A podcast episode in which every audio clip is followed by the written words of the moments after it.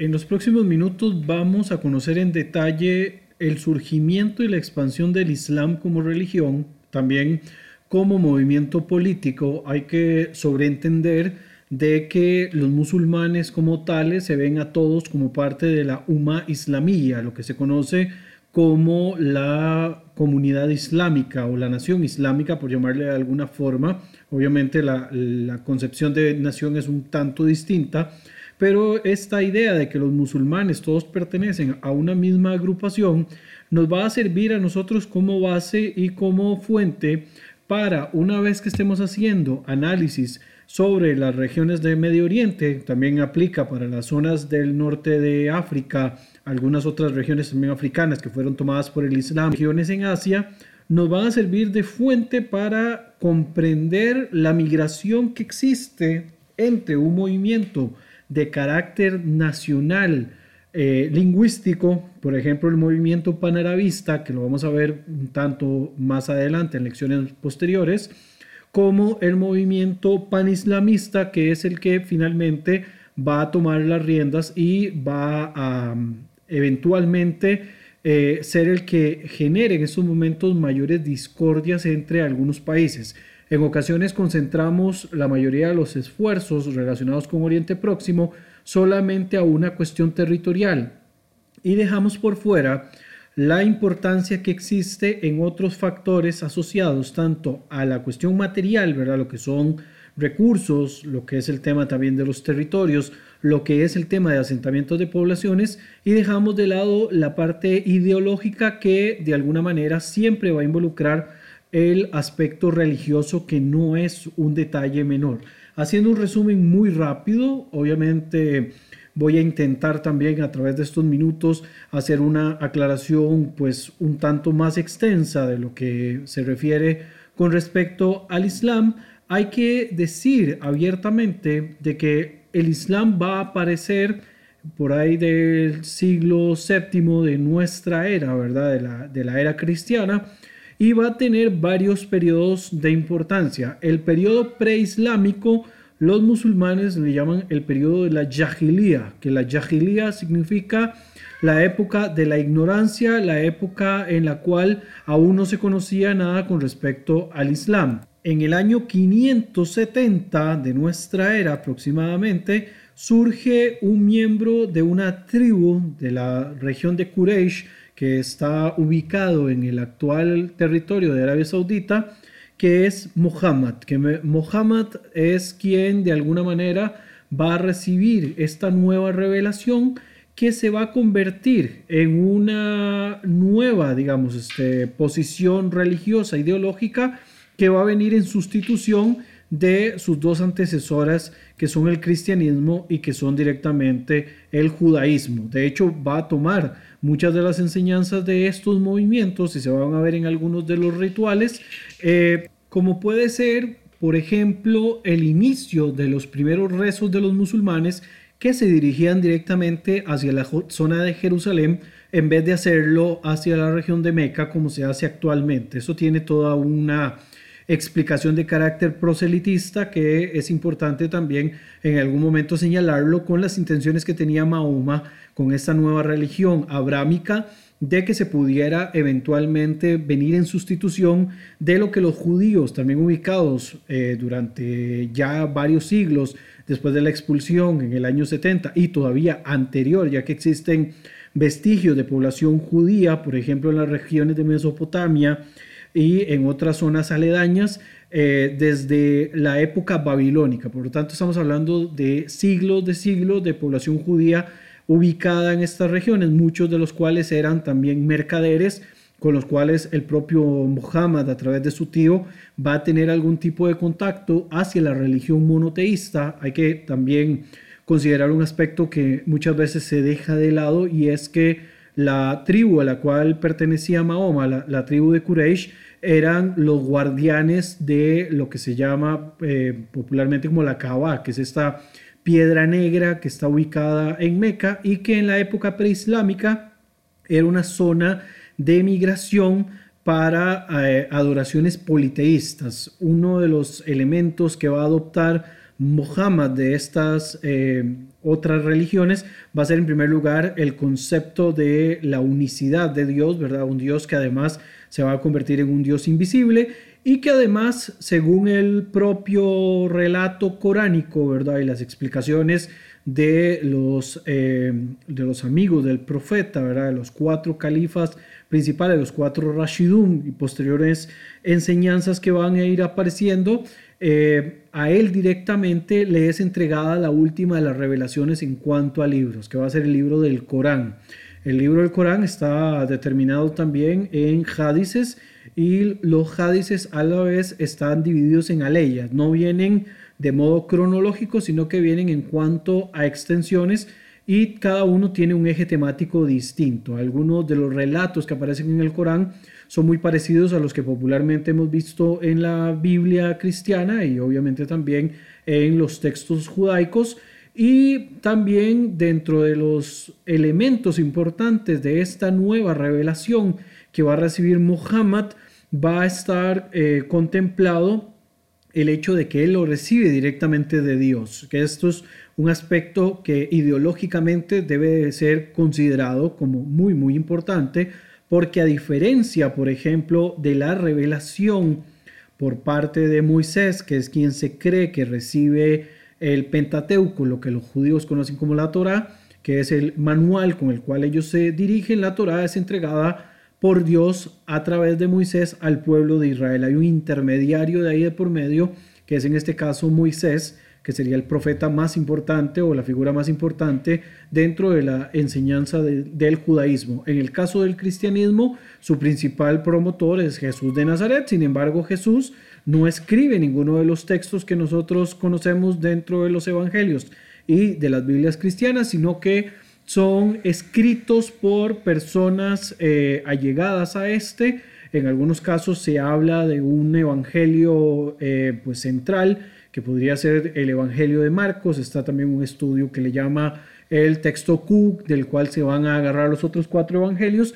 Y a partir de ahí aparecen otras enseñanzas, cartas paulinas y otros textos apócrifos que son eh, por parte de un tipo de revelación divina o por parte de un testimonio de personas que estuvieron en la misma época de Jesús. Pero el Corán propiamente es entregado por Dios y este aspecto le sumaría desde el punto de vista ideológico un carácter supremo por encima de los otros dos textos de las otras dos religiones monoteístas. En el relato directamente asociado con la historia del profeta Muhammad, se habla de que a los primeros que él se dirigió fue a los propios miembros de la tribu de Quraysh, enseñándoles esta religión abrámica, esta religión en la cual eh, se buscaba, ¿verdad? La creencia en un único Dios.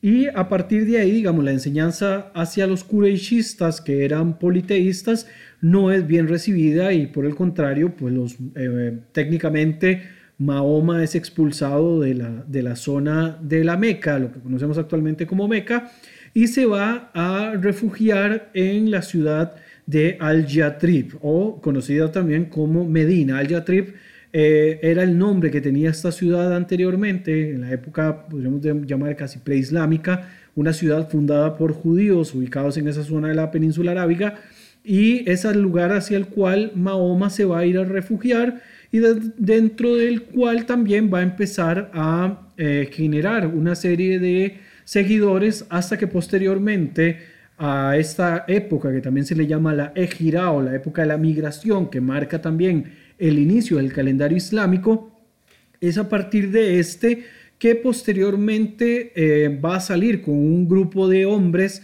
y van a conquistar el territorio de Meca en el año 632, después de varios eh, años de enfrentamientos también con las tribus de la región. En el mismo año 632 va a ser el fallecimiento del profeta Mahoma y a partir de ahí, a pesar de que la religión podría haberse quedado en esta zona de la península arábiga, a partir de ahí va a comenzar el periodo de la expansión islámica. Y es bastante particular por cuanto se considera que Muhammad logró consolidar tres aspectos muy importantes con respecto a esta religión, que es una de las religiones de mayor crecimiento alrededor del mundo y además es una de las religiones con mayor proyección también a nivel global. Eh, es una religión proselitista, por supuesto, busca adeptos, ¿verdad?, de, todas las eh, índoles que se pueda. Hay tres aspectos importantes, como decía en resumen, de eh, cuestiones que logró hacer el profeta Mahoma. Primero, crea el Islam, ¿verdad?, como religión. Posteriormente es quien incursiona o que mete la enseñanza del Corán al mundo. De primero era, fue una transmisión oral, posteriormente vamos a ver que existe una transmisión de carácter escrita y libros también asociados, por ejemplo los hadices o los dichos del profeta que van a venir a complementar, pero esto es en una época posterior, y va a consolidar también el establecimiento de la nación o comunidad islámica, la Umma Islamiyya, que decía al inicio de este audio.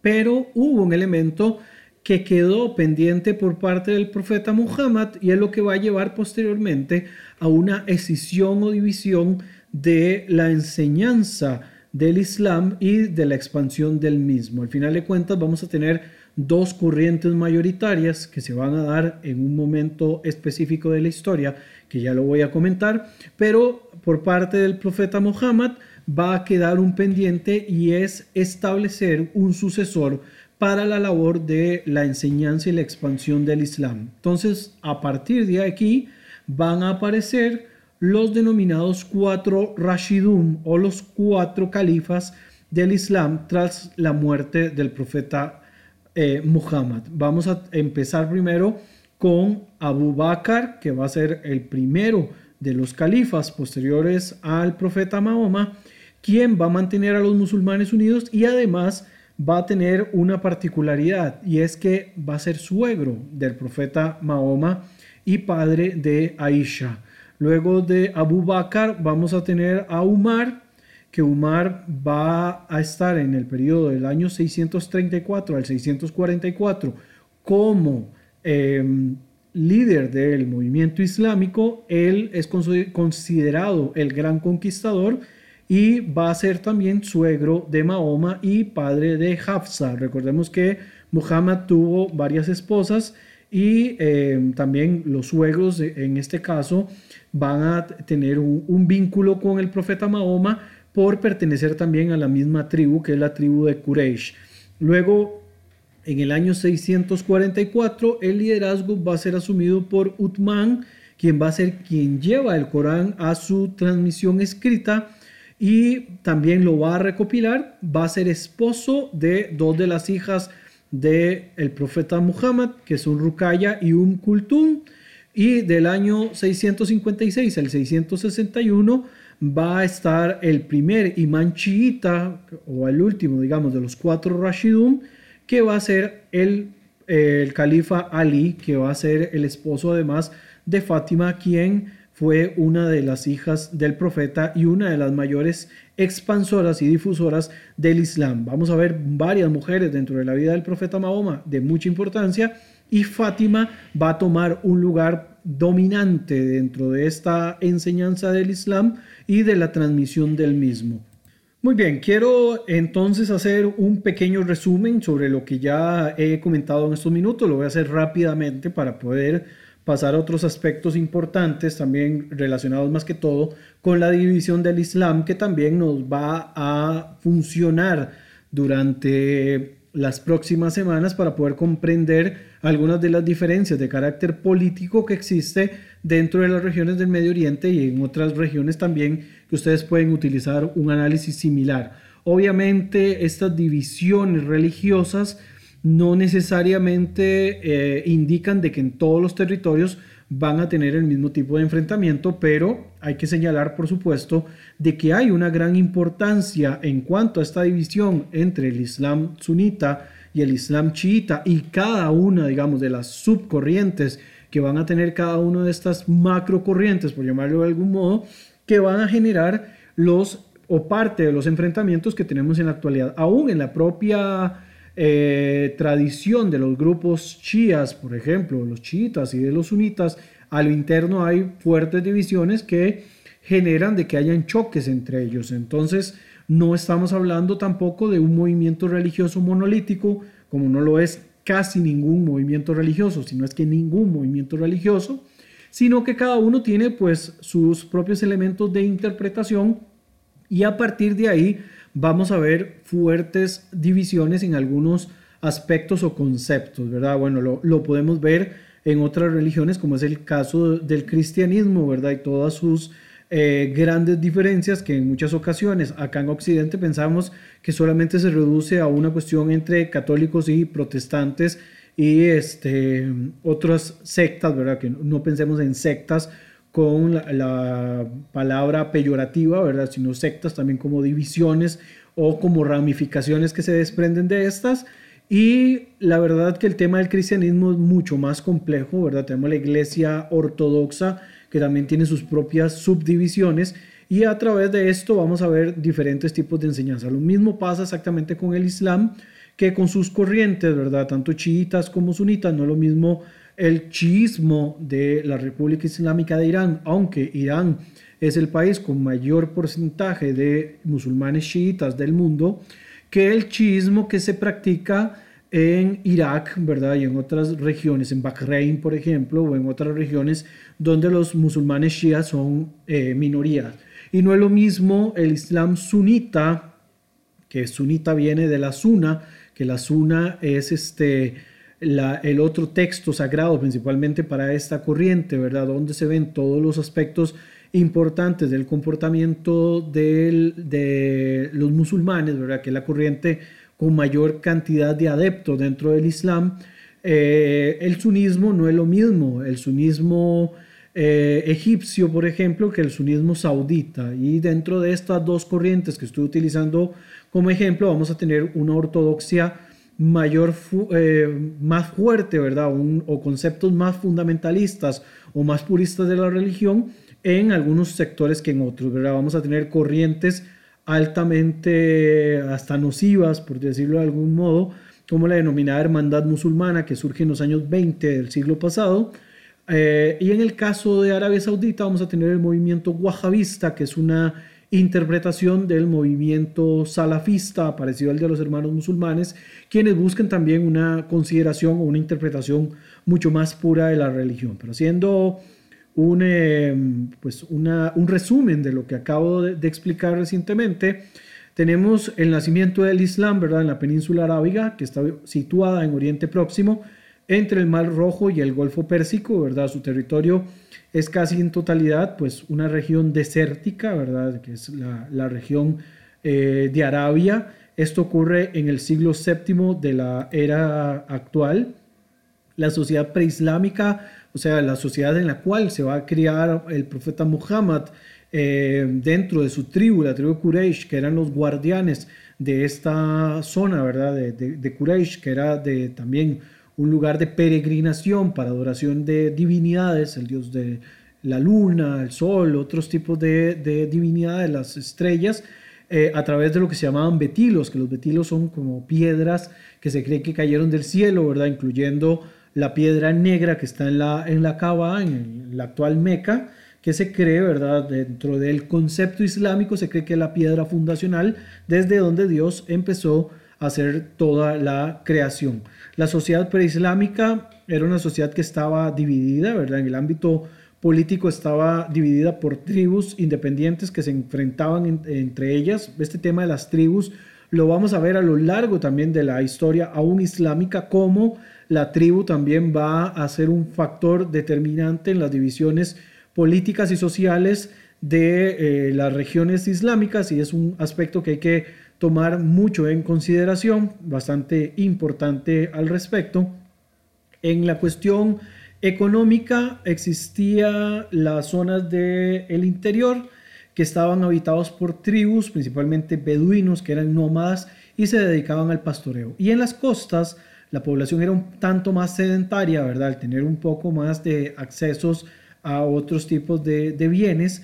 Por ejemplo, la región agrícola del sur en el Yemen y estaba dedicada al comercio en el norte. Aquí surgen las dos ciudades de la península, ¿verdad? Las más importantes que son Al-Yatrib, conocida posteriormente como, la como Medina, que se va a llamar además la ciudad del profeta, y la Meca, que es el lugar más sagrado de la corriente islámica. Posteriormente a Meca y a Medina se va a sumar Jerusalén por ser la ciudad, la primera ciudad hacia la cual se dirigía el rezo en el Islam, o al menos esa es una de las interpretaciones que dan los musulmanes para la importancia de Jerusalén, aunque Jerusalén no es nombrado en ningún momento dentro del Corán ni de otros textos, sino que podría eh, considerarse, ¿verdad?, un tipo de interpretación más de carácter político moderno, ¿verdad?, para el todo el enfrentamiento que existe en la actualidad con respecto a Jerusalén, ¿verdad? Y a la mezquita de Al-Aqsa, que no existía en la época del profeta y que se considera de que cuando el profeta en algún momento se refería a Al-Aqsa, se refería a una mezquita lejana que estaba dentro de la misma península arábiga y no necesariamente a lo que se encuentra directamente en Jerusalén o conocido también en árabe como Al-Quds. En el ámbito eh, religioso, pues los beduinos eran eh, fetichistas, eh, también politeístas, ¿verdad? Todo tenía algún tipo de representación y por lo tanto se notaba, ¿verdad? Esta, esta situación de la creencia en muchas divinidades que va a cambiar con la llegada del profeta Muhammad, ¿verdad? Uno de sus elementos de culto es la piedra negra o Kaaba, que se va a encontrar en Meca, ¿verdad? Que posteriormente va a ser islamizada.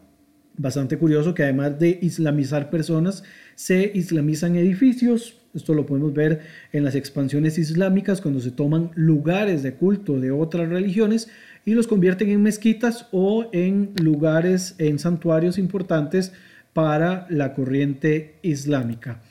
Eh, bueno, Muhammad aparece en el año 570 eh, de una familia ligeramente acomodada de Quraysh. Se dedica al comercio y en sus viajes conoce las religiones monoteístas, principalmente el judaísmo y el cristianismo. A los 40 años recibe la revelación por parte de Alá y tres años después empieza a predicar su nueva doctrina, ¿verdad? El Islam, que no es recibida por la mayoría de las otras dos corrientes monoteístas que ya tenían su propia versión de religión, aunque por supuesto muchos eh, presionados o muchos convencidos adoptan la nueva religión, la religión del Islam, que es la que se va a dar a partir de la expansión islámica después de la muerte del profeta Mahoma principalmente.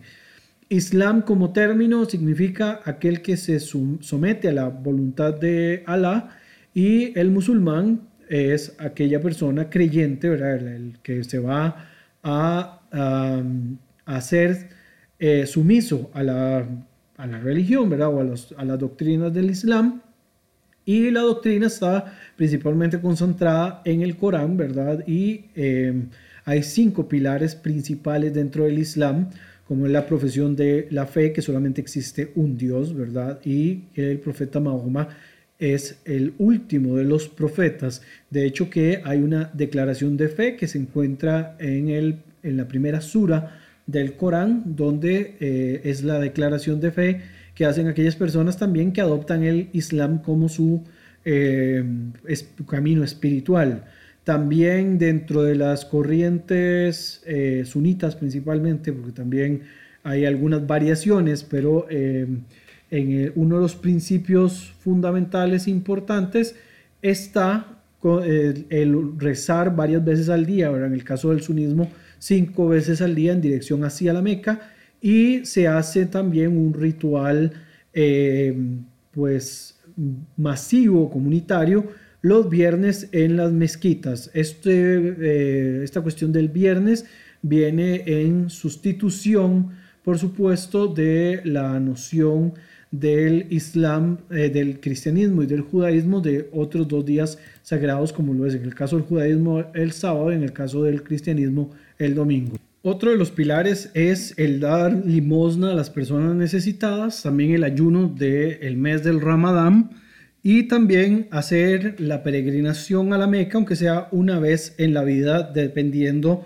de las capacidades económicas que tengan las personas. Y vamos a ver también en las próximas semanas, como el tema de la Meca en la actualidad también es un punto de em, discordia, bueno, no tal vez de discordia desde el punto de vista religioso, porque religiosamente hablando queda completamente claro cuál es el funcionamiento que tiene Meca, pero por ejemplo, eh, hay un aspecto bastante particular de los principales líderes del Medio Oriente y su interés con respecto a Meca. En este momento la Meca está bajo administración del gobierno de Arabia Saudita, pero hay bastantes diferencias de carácter religioso que países, por ejemplo, como Irán o como Turquía, junto con Qatar, el, mismo Egipto en algún momento quizás, eh, han, han, visto interés en que sea su corriente o su movimiento religioso con mayor importancia quienes puedan tener la administración de los dos lugares más sagrados del Islam. Obviamente también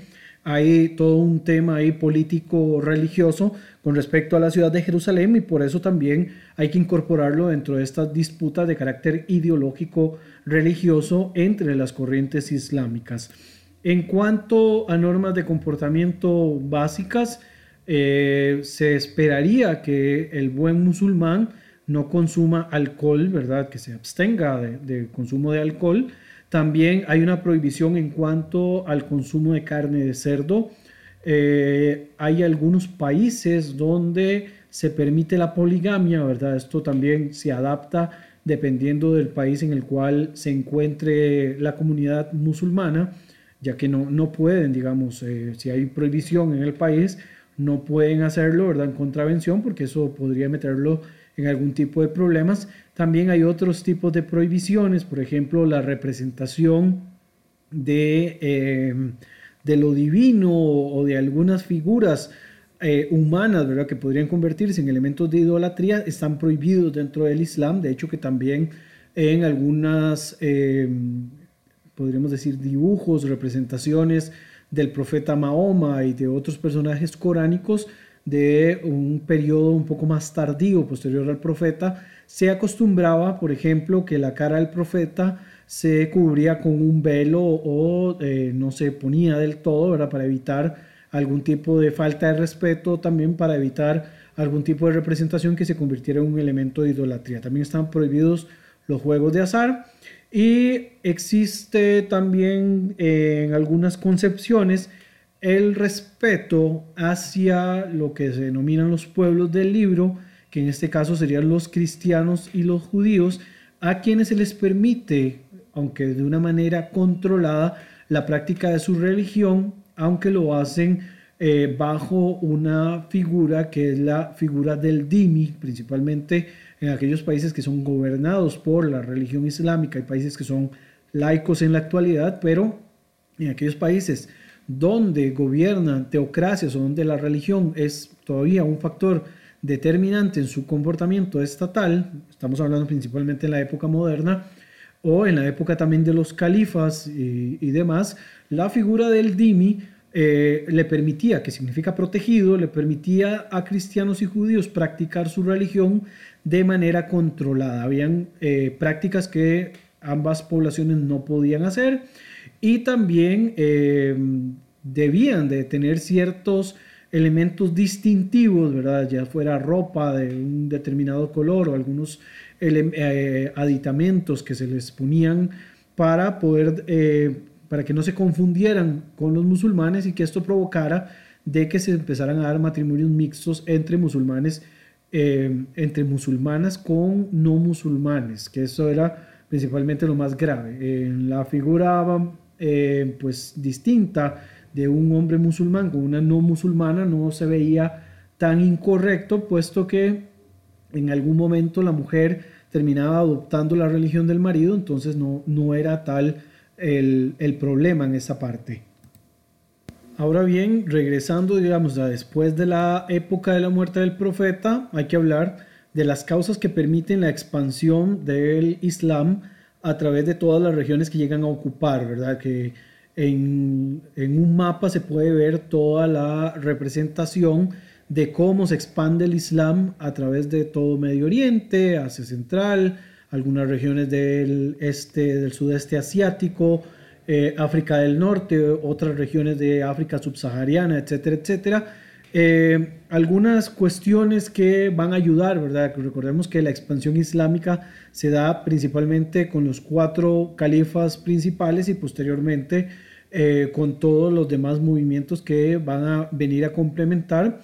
Algunos, eh, algunas causas, bueno, la organización, primero que nada, de una fuerza que era tanto política como religiosa y militar, que va a ayudar a los diferentes regiones a someterse al Islam. En la mayoría de los territorios el sometimiento eh, fue ¿verdad? bastante fuerte. Eh, a algunos no se les dio la opción, ¿verdad? Era convertirse o, o, morir. Hay algunos relatos también de ataques a tribus de otras religiones, principalmente de, los, eh, de las tribus de judíos o de cristianos, a los cuales se les forzó a la conversión o en algunos casos se exterminó. ¿verdad? Hay una un relato sobre la tribu de Jaibar, ¿verdad? Que era una tribu judía que estaba en oposición a Mahoma y la cual fue exterminada técnicamente dentro del periodo de la expansión islámica. También dentro de las causas estuvo las intenciones y el deseo de que la fe islámica se pudiera extender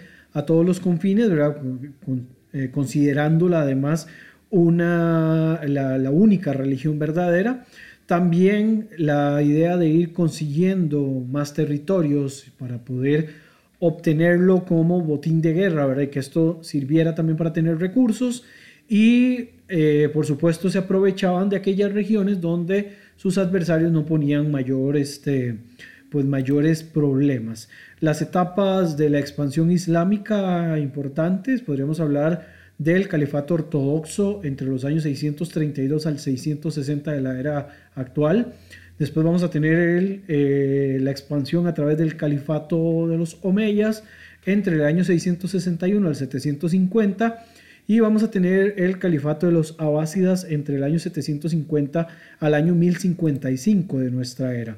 En esta división de califatos, en el califato ortodoxo del 632 al 660, vamos a tener que el centro o la capital de este califato va a ser la ciudad de Medina y en, esto, en este periodo se van a conquistar los territorios de Siria, Egipto, la región palestina también, las regiones de Mesopotamia. Luego en el califato Omeya del 661 al 750 vamos a tener a la familia Omeya, ¿verdad? Que va a tomar el poder y van a trasladar la capitalidad a la ciudad de Damasco, que sería en la actual Siria, ¿verdad? Acá también van a establecer ellos, a diferencia del califato ortodoxo, que se va a elegir entre los amigos o el círculo eh, más inmediato del profeta. En el caso de los omeyas, ellos van a establecer una sucesión de carácter hereditario, ¿verdad? Se van a expandir hacia el oeste, llegando hasta la península ibérica y al este hasta el valle del Indo y del Turquestán, que serían las regiones más importantes. Luego vamos a tener al califato Abbasí del 750 al 1055. Ellos van a tomar el control después de sacar a los umeyas. Los abásidas se llevan la capital de Damasco hacia Bagdad van a conquistar también las ciudades de Creta y Sicilia, se van a expandir eh, y, en algún momento se van a tener que, detener por luchas de carácter interno y los turcos van a conquistar el califato en el año 1055 y a partir de ahí ya no va a existir un califato, aunque existan, digamos, los reyes abasíes, se van a mantener bajo dominio turco hasta que en 1258 se va a dar una toma de la región de Bagdad por parte de los mongoles. Posteriormente a esto, podemos hablar de la organización imperial o de la organización eh, islámica, ¿verdad? En la parte política vamos a tener al califa como principal figura, quien va a ser además jefe religioso y jefe político en épocas que podríamos llamarle teocráticas, ¿verdad? Donde la religión va a ser lo principal que va a tener su, este, su control completo y van a determinar cuáles son las leyes que hay que cumplir. Va a existir también una administración central a través de dos dependencias principales que son los ministerios y eh, van a tener un visir, ¿verdad? Que va a ser como el, por decirlo así, el vocero de esas administraciones centrales, ¿verdad? A través de los, de los diferentes ministerios. Y luego va a existir una administración territorial dividido en provincias donde van a tener gobernadores y van a tener jueces también, ¿verdad? Que esos van a ser los principales que van a, a controlar. Después existirán también organizaciones de carácter económico desde el punto de vista de la agricultura en cuanto a las actividades agrarias en la parte oriental de los territorios islámicos donde hay valles y desiertos lo principal van a ser los cereales y el algodón y la caña de azúcar. En las zonas desérticas los camellos y el pastoreo de corderos. En la parte occidental en las cuestiones agrícolas va a haber regadío, eh, todo lo que es la parte agrícola y la rotación de cultivos, y se van a sembrar principalmente cítricos, hortalizas y azafrán como productos básicos fundamentales, mientras que en la parte de la propiedad de la tierra van a estar en poder de, los dueños, ¿verdad? Quienes van a pagar impuestos para mantener eh, la economía del imperio y las tierras van a estar también en manos del Estado, un quinto se va a pagar para el califa y el resto se iban impuestos para la aristocracia del mundo musulmán, ¿verdad? que como cualquier época eh, pues de, gobierno también existe estos aristócratas que van a, tener ese dominio. En las actividades urbanas eh, van a existir pequeños talleres de artesanías, donde van a haber cuestiones como tejidos, eh, cuero, también se va a manejar cerámica, papel, artículos de metal, perfumes. En cuanto al comercio, les va a beneficiar que tienen una posición geográfica eh, pues predilecta, ¿verdad? Hay una zona de paso también entre las regiones africanas y las regiones eh, de Asia, ¿verdad? Donde se conseguían algunos de los productos más importantes, principalmente de los europeos, y esto también pues tiene otros trasfondos de por ahí. Y también hay rutas terrestres y marítimas muy, muy importantes, ¿verdad? Y eh, el comercio con diversas formas de pago, como lo es el pago por oro o las letras de cambio, que también van a ser muy, muy importantes. En cuanto a la organización social, van a existir grupos étnicos dentro de, de este eh, pues mundo, ¿verdad? Principalmente árabes. Va a existir también, principalmente en las regiones del norte de África, los denominados bereberes, ¿verdad? Las regiones de Argelia, eh, Túnez y otras zonas ahí aledañas van a tener bereberes. Eh, van a haber africanos también que van a ser esclavos. Va a haber una venta importante de esclavos por parte de los musulmanes que van a esclavizar a personas provenientes de África. También van a haber esclavos provenientes de otras regiones que van a ser vendidos ¿verdad? para diversos tipos de, de, trabajo y va a existir también toda una normativa con respecto a la cuestión de los esclavos. Eh, va a existir una, eh, grupos sociales, una aristocracia árabe, va a haber también la masa popular, ¿verdad? Eh, van a existir esclavos, van a haber hombres libres que van a tener también diferentes connotaciones y dentro de los grupos religiosos van a haber musulmanes y no musulmanes, principalmente judíos y cristianos. Y también dentro de los musulmanes van a haber musulmanes viejos, ¿verdad? Y musulmanes nuevos. Algunos de los que se convertían al Islam también lo hacían para una cuestión de eh, poder tener eh, acceso a tierras y poder tener acceso a herencias que eh, estaban establecidas en algunas regiones solamente para musulmanes. En cuanto a la, a la vida también de los musulmanes en, en general. En la familia del papel de la mujer, el hombre pues era la, es la autoridad suprema, ¿verdad? Podía tener, según el Corán, ¿verdad? En algunas regiones hasta cuatro esposas. Habían obviamente sus eh, normas dependiendo de la región en la que estaba. La mujer sujeta al hombre, ¿verdad? También existen diferentes interpretaciones y exégesis que hablan con respecto a esta figura. La mujer se ocupa de la parte del hogar, ¿verdad? Y la, crianza de los, de los hijos y no pueden salir en algunos casos, ¿verdad? Dependiendo de la interpretación, sin el permiso del, eh, del esposo, ¿verdad? Existían lugares específicos también hacia los cuales las mujeres podían movilizarse. Eh, y existen también algunas interpretaciones, ¿verdad?, de que podía o no podía hacer la, la mujer.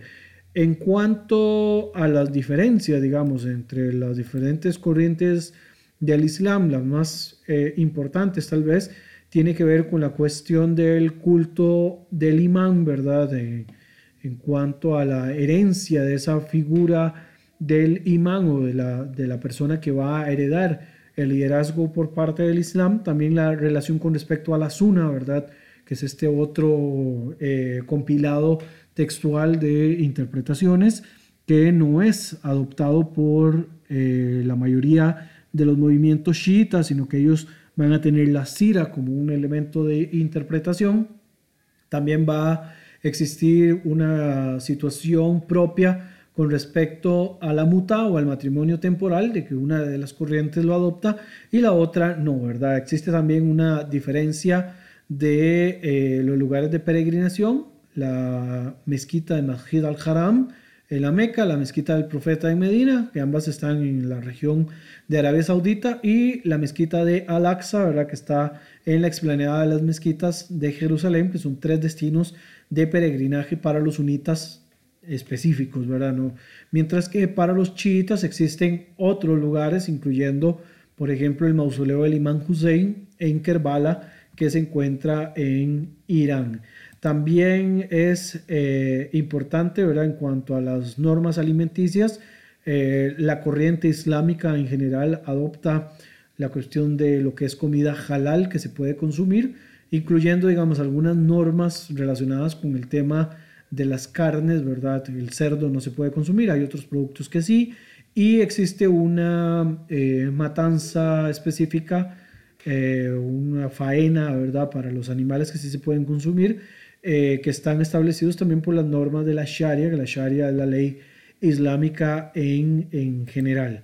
En cuanto también a la, a la cuestión del Islam, hay escuelas de interpretación también coránica, ¿verdad? Y, de toda la normativa islámica, que existen algunas que son, eh, pues, un tanto más, no, no, podríamos decir más estrictas, pero su interpretación es un tanto diferente, ¿verdad? Va a depender también mucho de, los, de las regiones en las cuales se ubicaron y esto es bastante importante de determinar. Existe dentro de la corriente suní, ¿verdad? A grandes rasgos, cuatro escuelas principales del Islam, que son la Maliki, que em, está principalmente ubicada en la región de, del Sahara Occidental, eh, también Mauritania, Marruecos, Túnez, Argelia, Libia, Kuwait, Bahrein y los Emiratos Árabes, donde tienen una importante presencia. También existe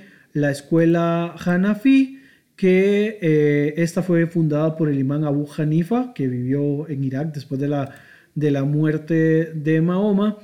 Y esta escuela está principalmente ubicada en las regiones de Asia Meridional, también en algunas zonas de Oriente Próximo, eh, principalmente, digamos, algunas regiones de Egipto, ¿verdad? Donde hay influencia por la época de la expansión otomana, que también trajo consigo de esta corriente eh, directamente asociada con la Hanafi en algunas regiones del levante mediterráneo, en regiones del Cáucaso, lo que es hacia, zonas cercanas a Asia Central también, y hay también en las zonas balcánicas presencia de la escuela Hanafi. Y la escuela Hanbali, que es la que está mayoritariamente en las regiones del Golfo Pérsico, eh, se le considera una de las escuelas más estrictas dentro de la corriente sunita de las existentes.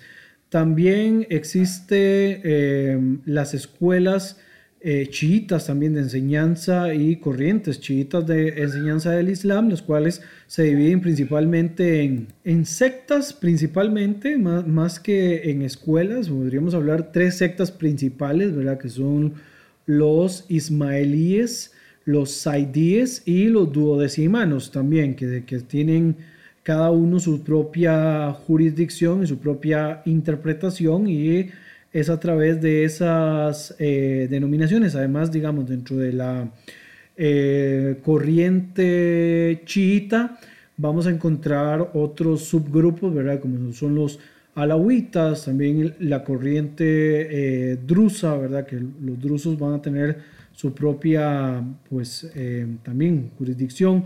Y el saidismo, ¿verdad? Que ya lo había mencionado anteriormente, que son algunas de las corrientes más eh, importantes dentro del Islam. Eso en cuanto, digamos, a, corrientes importantes. Luego vamos a tener dentro del Islam eh, connotaciones entre lo que es la ortodoxia de la exégesis y lo que van a ser los eh, diferentes puntos de, de, vista, ¿verdad? Ya hemos visto que la religión como tal no es monolítica, o sea, no, no tiene un único eje de interpretación, sino que existen diferentes formas de poder verla a la religión.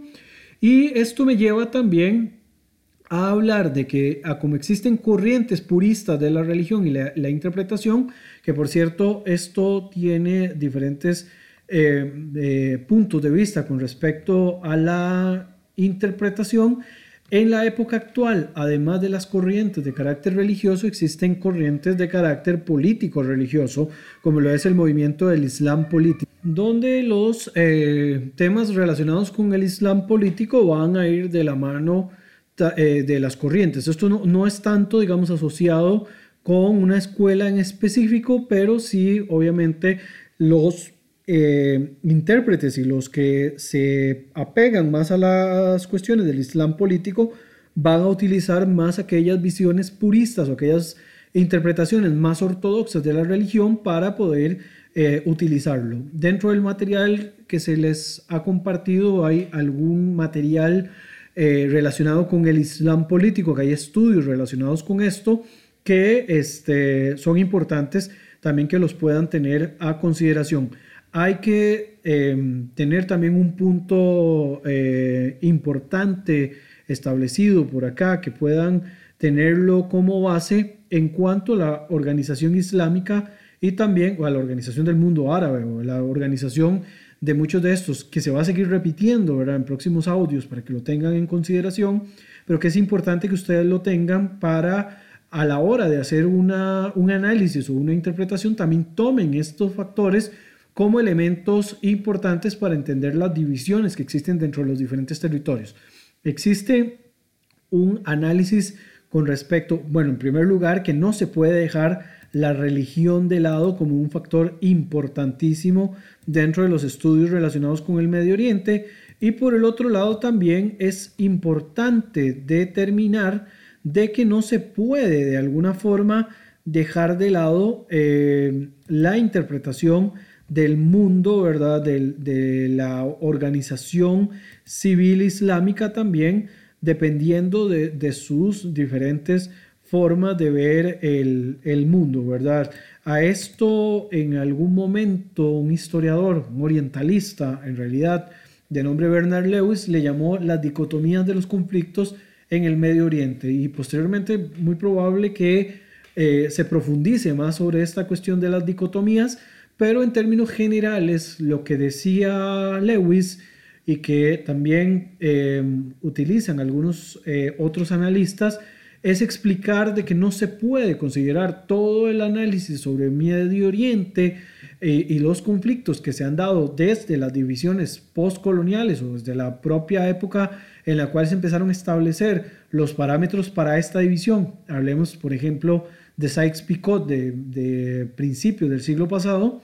Eh, hay un elemento que no se puede dejar de lado y es la organización civil del mundo islámico o del mundo árabe en general. También lo vamos a ver entre el mundo africano y lo vamos a ver en algunas regiones de, eh, de Asia, casi que la, la, división política que nosotros conocemos de estas regiones, que el Estado Nacional, es una herencia de carácter occidental, como muchas otras cuestiones que tenemos nosotros que eh, asimilar dentro del carácter occidental, y no se tomó en consideración las divisiones de carácter social de cada uno de estos grupos. Entonces, las dicotomías, como le llamaba Lewis, para determinar el análisis de los conflictos de Medio Oriente incluye los enfrentamientos entre poblaciones árabes y no árabes. Esto desde, dentro de un punto de vista eh, etnolingüístico, no solamente étnico o sanguíneo, sino también lingüístico, asociado a lo que los une a todos con respecto al lenguaje. Después vamos a tener el enfrentamiento entre regiones musulmanas y no musulmanas, que esto podría explicar algunos conflictos de la actualidad o parte de algunas de las motivaciones de conflictos de la actualidad, como pueden ser eh, la persecución del autodenominado Estado Islámico, que ya técnicamente se eh, concentra en algunas células, en algunas partes de Medio Oriente y, del norte de África, o también contra la persecución contra cristianos o la persecución contra minorías yazidíes o el odio contra los judíos o enfrentamientos con respecto de grupos ultra religiosos eh, musulmanes contra grupos judíos también. Hablemos el caso del Hamas, por ejemplo, de la yihad islámica palestina, que ambos obedecen a corrientes de Islam fundamentalista o eh, en el caso del Hamas, por ejemplo, que vienen de la corriente de los hermanos musulmanes que no aceptan el gobierno de una población o de un grupo no musulmán dentro de la zona, el elemento del enfrentamiento entre musulmanes y no musulmanes es sumamente importante. Luego los enfrentamientos entre chiías o entre chiitas y sunitas y también los enfrentamientos internos que han vivido algunos territorios, como lo es el enfrentamiento entre radicales islámicos y nacionalistas laicos, donde podríamos utilizar como un ejemplo espectacular al respecto el choque eh, dentro de los movimientos golpistas en el, Egipto posterior a Hosni Mubarak, en las denominadas primaveras árabes, y el golpe de Estado que se le propina al primer presidente elegido de manera democrática, como lo fue Mohamed Mursi, eh, a través de los militares, ¿verdad? cuando les intentó quitar el poder eh, que tenían los militares para dárselo más que todo a corrientes un tanto más asociadas a la religión y esto llevó a que se le otorgara, que se le diera un golpe de Estado a Mohamed Mursi y que expusieran a un dictador militar, ¿verdad? O eh, podríamos pensar a, a, otro, ¿verdad? Más parecido a Hosni Mubarak, que liderara desde un punto de vista más asociado a un movimiento laico. Y por último, ya para cerrar el audio, en, este, en, este, en estos minutos que hemos estado escuchando sobre el origen y sobre algunas cuestiones relacionadas con el Islam, ante las cuales también si tienen alguna duda o consulta pueden plantearlas y posteriormente se les estaría dando respuesta a cada una de sus preguntas.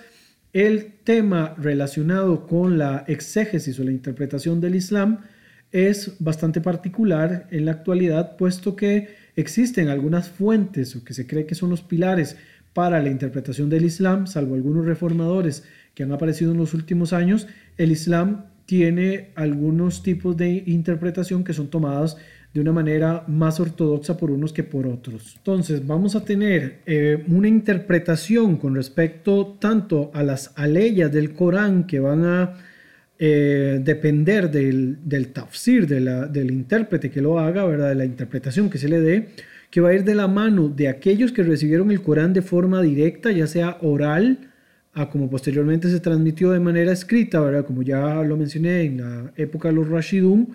Luego va a existir también la interpretación de la suna del profeta. ¿verdad? Recordemos también que quienes no creen en la suna o quienes no utilizan la suna como fuente jurídica, utilizan la CIRA o utilizan eh, algunos otros elementos complementarios y también va a estar la interpretación de aquellos que estuvieron más cerca del profeta en cuanto al tiempo, ¿verdad? Quienes lo hayan escuchado y dejen en manifiesto que el profeta pensaba de X o de Y forma en algunos temas específicos. Y también tomando en consideración que la interpretación tiene que ir basada en el idioma en el cual fue recibido originalmente, que fue en el árabe, ya que a la hora de hacer traducciones puede que se pierda de alguna manera el sentido con el cual fue otorgado inicialmente. Y por lo tanto, las interpretaciones o las opiniones realizadas de forma posterior van a ser válidas siempre y cuando no contradigan una posición anterior que podría ser categorizada como un dogma. Eso es quizás uno de los aspectos importantes, ¿verdad? O, complejos para intentar promover un movimiento de reinterpretación de los textos eh, del Corán, ¿verdad? Y las diferentes interpretaciones que van a existir, porque entre más antigua sea, más dogmática y más apegado a lo que el profeta pudo haber transmitido inicialmente. Y esto, por supuesto, eh, impide, digamos, que de alguna manera en algunas regiones exista una separación completa, estamos hablando del mundo musulmán como tal, entre religión y Estado, ¿verdad? Las normas de la religión van a ir muy de la mano con lo que se establezcan dentro de los estados y cualquier intención de hacer un cambio en este elemento tan importante eh, no va a ser visto de manera tan positiva y de ahí nos vamos a dar cuenta de cómo el fracaso, por ejemplo, de un movimiento nacionalista aplicado a un concepto étnico-lingüístico como lo fue el movimiento panarabista, va a fracasar rotundamente ¿verdad? en esa composición y le va a dar pie a que una visión purista, además eh, bastante pues acogida posterior a la revolución islámica con mucha más fuerza, en el año 1979, por medio de Irán, se le dé más fuerza a la religión dentro de los eh, conceptos y dentro de la intención de la administración de los diferentes territorios en Oriente Medio.